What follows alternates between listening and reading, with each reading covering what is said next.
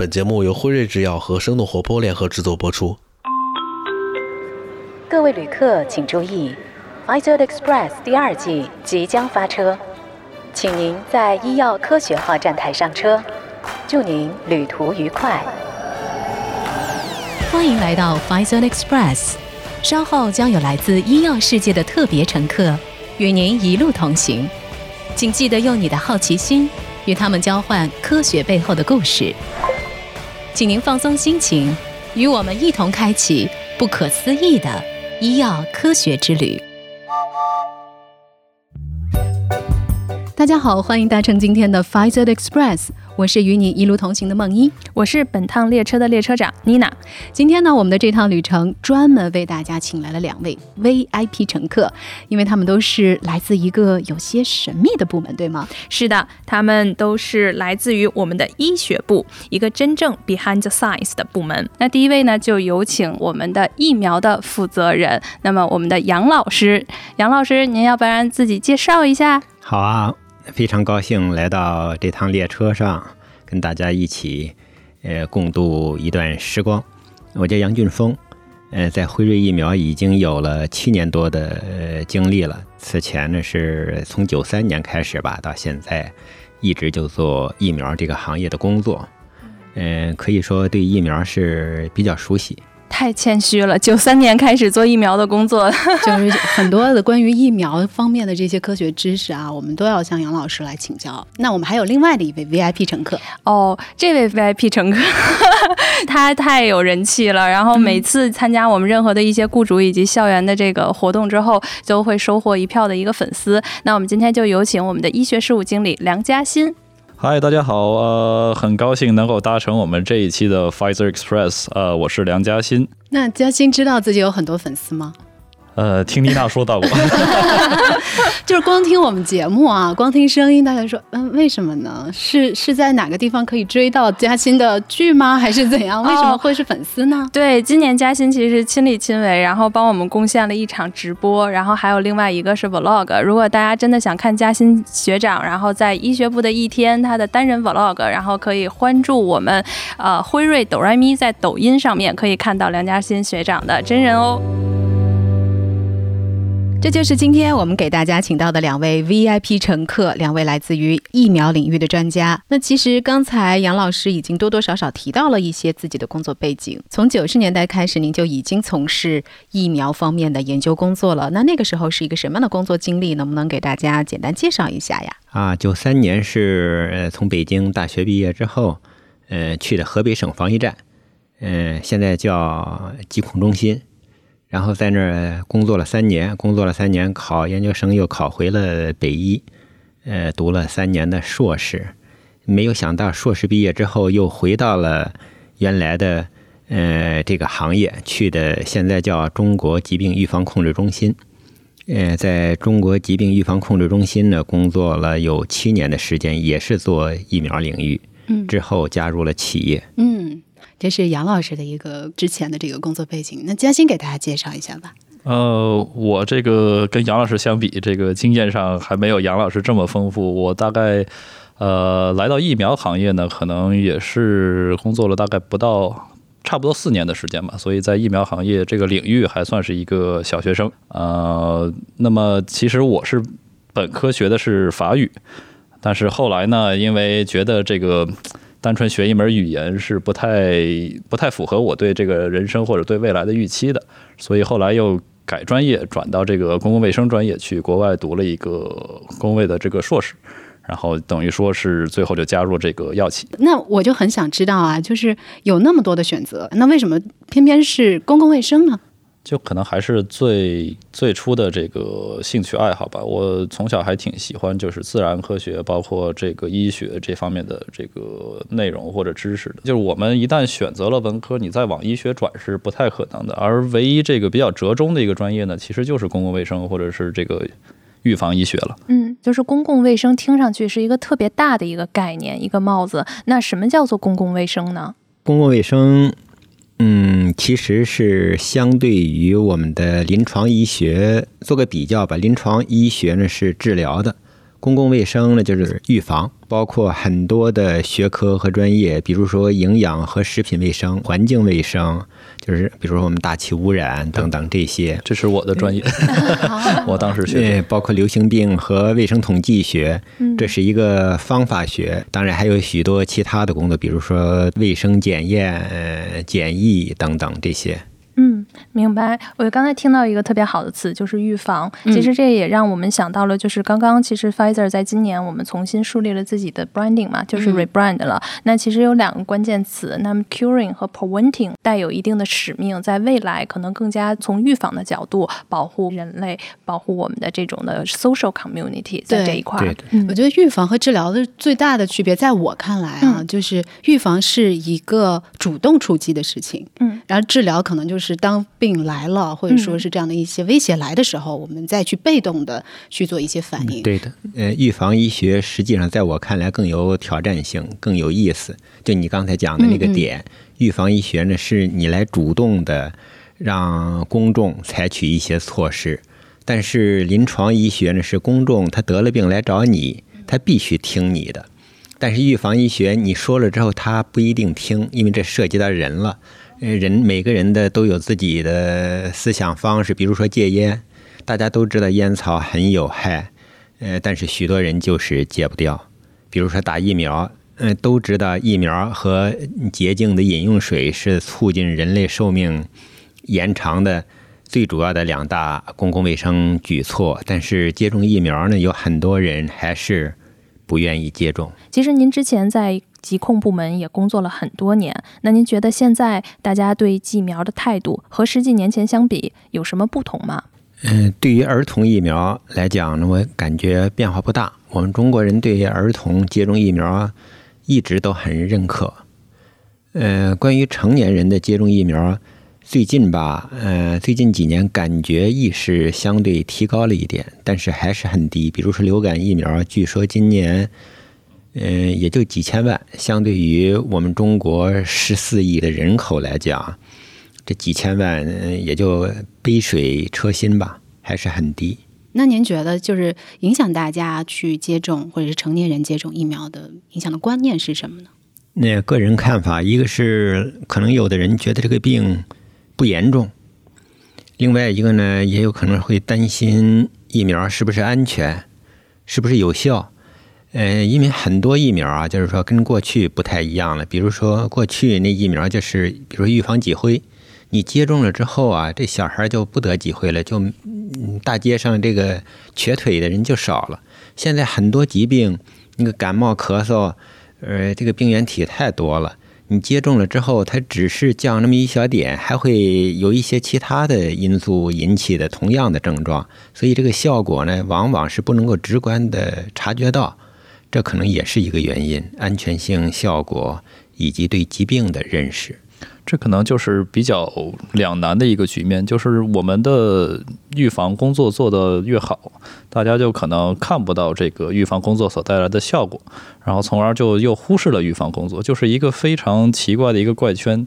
除非当我们这个预防工作，比如说麻疹的疫苗，它接种率下降，这在历史上出现过这么几个情况。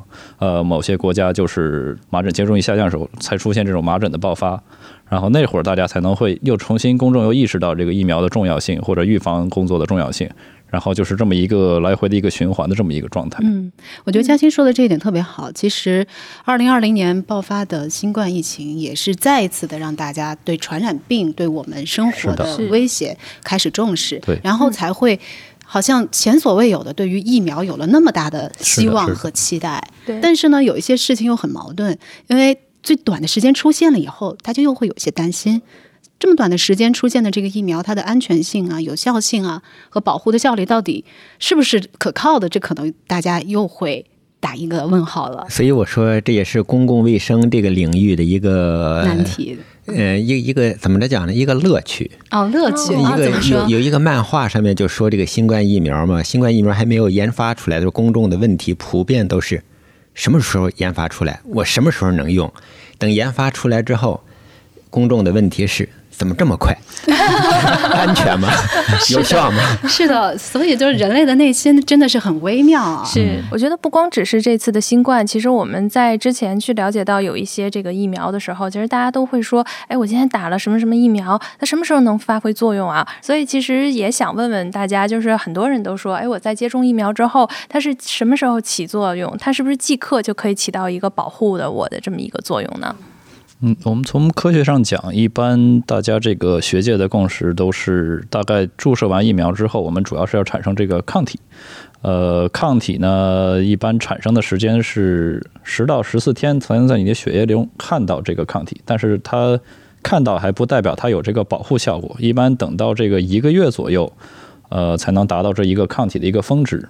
当然，我们也知道很多疫苗，包括这个新冠疫苗，也不是打一次就能够。达到这个有这个保护效果这个作用，所以很多疫苗，包括给孩子疫苗，都是可以看到接种好几针之后，我们才能把这个抗体水平提高到一个具有保护效果的这么一个水平上，还跟我们人体的这个免疫系统。这个作用机制也是息息相关的。所以，像不管是新冠疫苗也好，还有其他很多疫苗，是不是其实都不止接种一针？那其中为什么要分开这几针来接种呢？能不能给大家简单介绍一下？嗯，我觉得从历史的角度来解释，可能有也有所帮助吧。比如说，就拿麻疹来讲，人们过去呢就发现麻疹人这一辈子就得一次，得了之后就有免疫了，后面就不再得了，然后就开始做的这个麻疹疫苗，接种一次呢。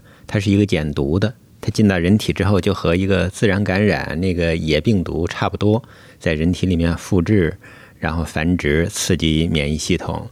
这样的话呢，然后我们接种一次之后呢，就有了免疫力。但是也有很多疫苗进入人体之后，它不复制，它就是一个灭活的。这种情况下，它的这个引起的免疫应答相对要弱很多。所以只接种一次是不够的，这就要需要接种两次或者是三次。呃，现在的新冠疫苗，包括国外的，包括我们国内的，都是这种进入人体之后不复制的，所以呢，它会需要接种两次。那您刚才提到的两个概念，一个是减毒疫苗，还有一个是灭活疫苗，能不能给我们解释一下这两种疫苗有些什么样的不同之处吗？减毒的呢，就是进入人体之后，它还会。复制在你里面，身体里面是活的，但是它的毒力是减弱了，不会引起疾病，只会刺激免疫系统产生免疫应答，产生免疫力。灭活的呢，进来之后也不复制，也不什么，它就会被免疫系统识别，直接产生免疫应答。就这样的一个过程，潜在的区别就是减毒的疫苗有可能在免疫功能低下的人引起疾病，就是因为它它相当于人为的给它感染了一个弱毒的一个微生物嘛。减毒活疫苗就相当于动物园里关着的狼，然后你可以看它，然后我能认识这个狼，我们知道狼是有危险的，但是它其实关在笼子里，我它并不会伤害到我们。但是我们能认识野外的狼，就看见野外的狼的时候，就就离它多远点。但是灭活的疫苗就相当于一个狼的图片儿，然后还不是标本，对对，只是个图片儿。然后我们去看到它，然后认识它。所以说，如果这个减毒的，也就是这个活着的狼，动物园的狼，笼子里的狼跑出来之后，它有时候还是会还是有一定威胁性，有一定威胁。就有一些身体不好的，你这笼子不结实的这个人，他可能会真的会感染到这个减毒活疫苗的这个毒株，然后会可能还会治病。这么一个情况。嗯，刚才实际上这给我们说到了疫苗的这个作用机制啊，其实还有很多的一些问题想要问两位。呃，比如说啊，刚才提到了一个抗体，但是我们也经常会听到一个词儿，我不知道妮娜你是不是也会混淆这两个词儿，就是抗体、抗原。哦，太难了，这到底是什么意思？傻傻分不清楚。对，要不要今天我们来给大家小小的科普一下，说说这个抗体、抗原它们分别是什么意思啊？呃，按照英文的那个理解呢，抗原是 antigen。如果它是两个词结合在一起的，其实它的意思就是引起抗体的物质，这是抗原。如果呃通俗点来解释的话呢，这个抗原呢就是模拟的我们致病微生物，包括病毒啊、细菌啊，它的一个模拟物。嗯，那抗体又应该怎么样来理解？抗体的话。我理解可能更通俗一点，就是一个小标签儿。我们当把这个抗原进入到人体之后，我们的抗体其实就是往这些抗原上面，或者说病原体上面贴上标签儿，然后我们的免疫系统就认识它了。这其实是我们抗体的主要作用。因为很多的，比如说一个我们没身体没有见过的病原体进入到身体之后，身体有可能就不认识它，也就不会对它产生这个消灭呀，或者是这个反抗的这么一个工作这个机制。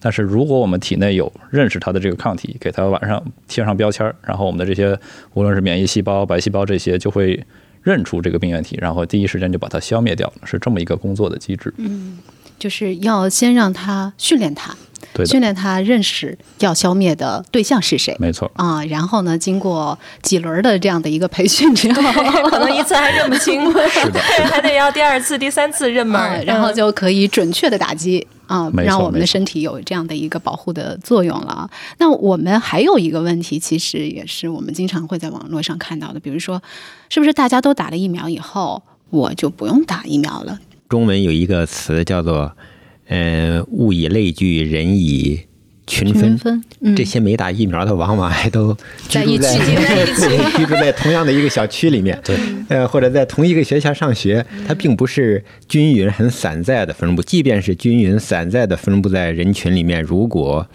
呃不打疫苗的人累积累积多了的话，也会引起疾病的流行。嗯对，其实刚才孟一说的这个问题呢，涉及到一个概念，就是群体免疫。嗯群体免疫呢，其实是要看这个疾病的它的传播力，以及要考虑这个疫苗等其他的这个综合因素，才能去做出的这么一个判断。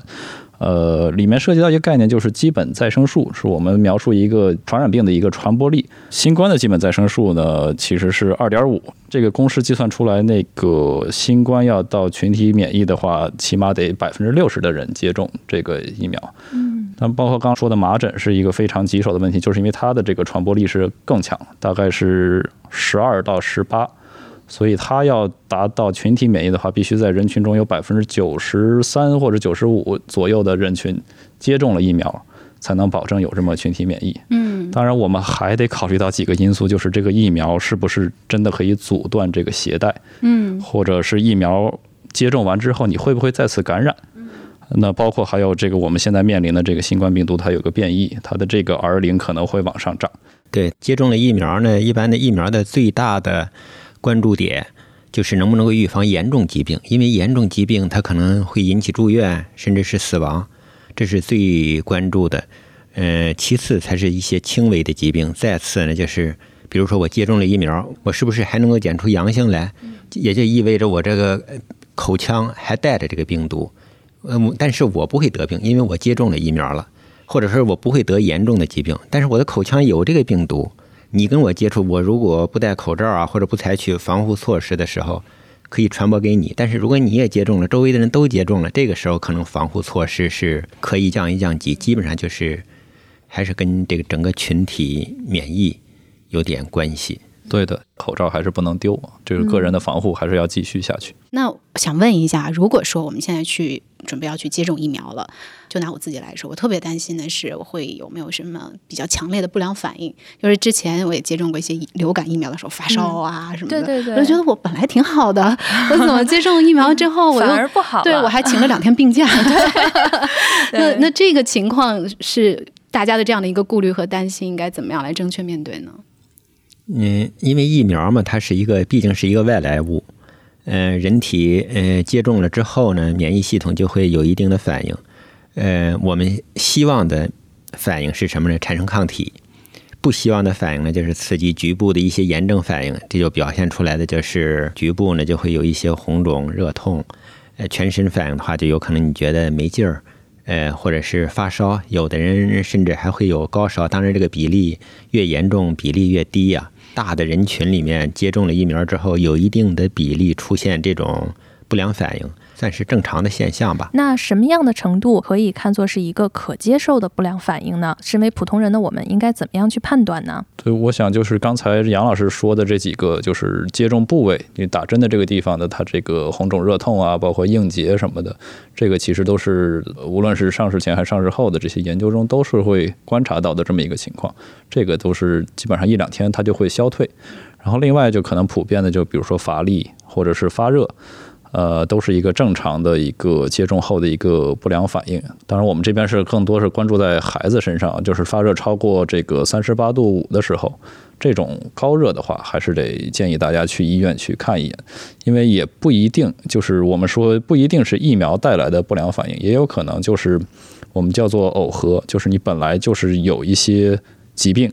它是会造成你的发热，但只不过你在这个得这个病之前，你正好接种了一个疫苗，这个时间上仿佛是有一个因果关系，但其实是没有任何因果关系的这么一个情况。嗯，完全是一种偶然现象。偶然现象，嗯没错。那我们有没有什么建议？比如说一些不太适合接种的人群？这个这个问题，我觉得比较难回答。嗯就是说，嗯，因为各个疫苗它的成分还有它的引起的不良反应是有差异的。或者是比如说对这个疫苗它制作过程中其中的某些成分，我们已知的，比如说流感疫苗涉及有鸡蛋成分的，所以如果是对鸡蛋过敏的人，就不能接种流感疫苗。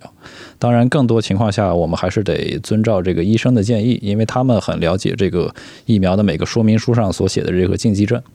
然后通过他们的判断，然后我们可以知道我们到底适不适合接种这个疫苗。嗯，所以还是谨遵医嘱是非常非常重要的。接种前的这些呃医生的一些建议和自己的一些呃过往的一些病史，可能都要跟医生然后讨论清楚，然后再看是不是适合接种某些疫苗。是的。那聊到这儿，最后想问两位的一个问题就是。当我们的这个群体免疫能够真的是实现了，比如说真的能够做到了有百分之八十的接种率，或者说是大家都有这样的一个免疫力的话，那是不是我们很快就可以看到我们的生活可以恢复到二零二零年之前的这种状态呢？会不会呢？我觉得可以吧，但是可能呃还会有一些改变。对，这其实是我们很希望看到或者大家保留下来的一些卫生习惯，包括这个戴口罩啊、勤洗手之类的。呃，这么说吧，新冠虽然带给我们很多这个不方便或者说痛苦的回忆，但其实它也在组合其他的这个正常的流行病的作用中，其实是还是蛮大的。因为大家形成了这个勤洗手、包括戴口罩这些很好的卫生习惯之后，自从我们了解到的去年的这个流感呀、麻疹呀这些常规的一些传染病的这个发病率都是。呈现这个历史史最低的这种历史最低的这么一个情况，就是其实大家还是做到了，呃，通过这些非疫苗的这个预防措施，呃，阻隔了其他传染病的传播。所以，如果当我们的接种率真的达到这么高，这个能够控制住新冠病毒的话，呃，也希望大家能够继续保持住这个良好的卫生习惯，其实是对很多的传染病都是有预防作用的。嗯，是，我觉得就最近现在落下一个毛病，就是看见谁家柜台上然后有这个洗手液，都会忍不住的去对先摁两下消消，毒很。好很好的习惯，对。对，可能这样的一些卫生习惯，呃，背后所引申的是，实际上大家对于传染病的这样的一个更重视的一个心态。是的，是是，嗯，也许啊，我们非常期待的是，当疫苗能够发挥它的积极作用的时候，我们的生活能够恢复到以前。但是我们不要恢复到以前的是大家对于传染病的那种轻视和和人类对自己的自满。嗯，的确是，嗯就是人类的历史上其实是无数次跟传染病斗争的历史。呃，其实传染病离我们并不远，我们可以无论是从现在的新冠，或者之前的非典，或者一系列的传染病，都能看到，传染病其实就潜伏在我们身边，它随时都有可能爆发。一旦我们开始忽视它，它就开始爆发。对我们周围的各种微生物，呃，许多人类的致病微生物都是来自于动物，我们不可能把这些都消灭掉。所以呢，就是一个良好的卫生习惯是很重要的。我自己呢，感觉坚持运动，呃，也是对抗各种疾病的一个，特别是一些慢性病，不只是传染病一个很好的手段。这个呢是一种非特异性的，就是你接种疫苗只能防这一个，但是我一个良好的卫生习惯呢，我坚持运动呢，能够预防所有的这些相应的疾病。其实就是提高自身的抵抗力，是吗？，对，嗯就是把你的这个身体从三 G 提升到五 G。让自己的身体来升级啊！好的，非常感谢今天的两位 VIP 乘客来搭乘我们 Pfizer Express 这趟列车。对，非常感谢两位的加盟，然后也欢迎常有时间回来坐坐。好的，谢，谢，谢谢。各位旅客请注意，本趟 Pfizer Express 即将到站，感谢你的一路陪伴。如果你喜欢今天的旅程，可以分享给你的朋友，或者在评论区给我们打分留言。如果大家想要和我们一起讨论更多关于科学与健康生活，或者加入辉瑞，可以关注微信公众账号“辉瑞制药招聘”。Pfizer Express 期待与你再次踏上不可思议的医药科学之旅。我们下次再见。本节目内容仅出于疾病和科普教育目的而制作，不涉及药品推广和诊疗建议。如果您有医学方面的问题，请咨询医学卫生专业人士。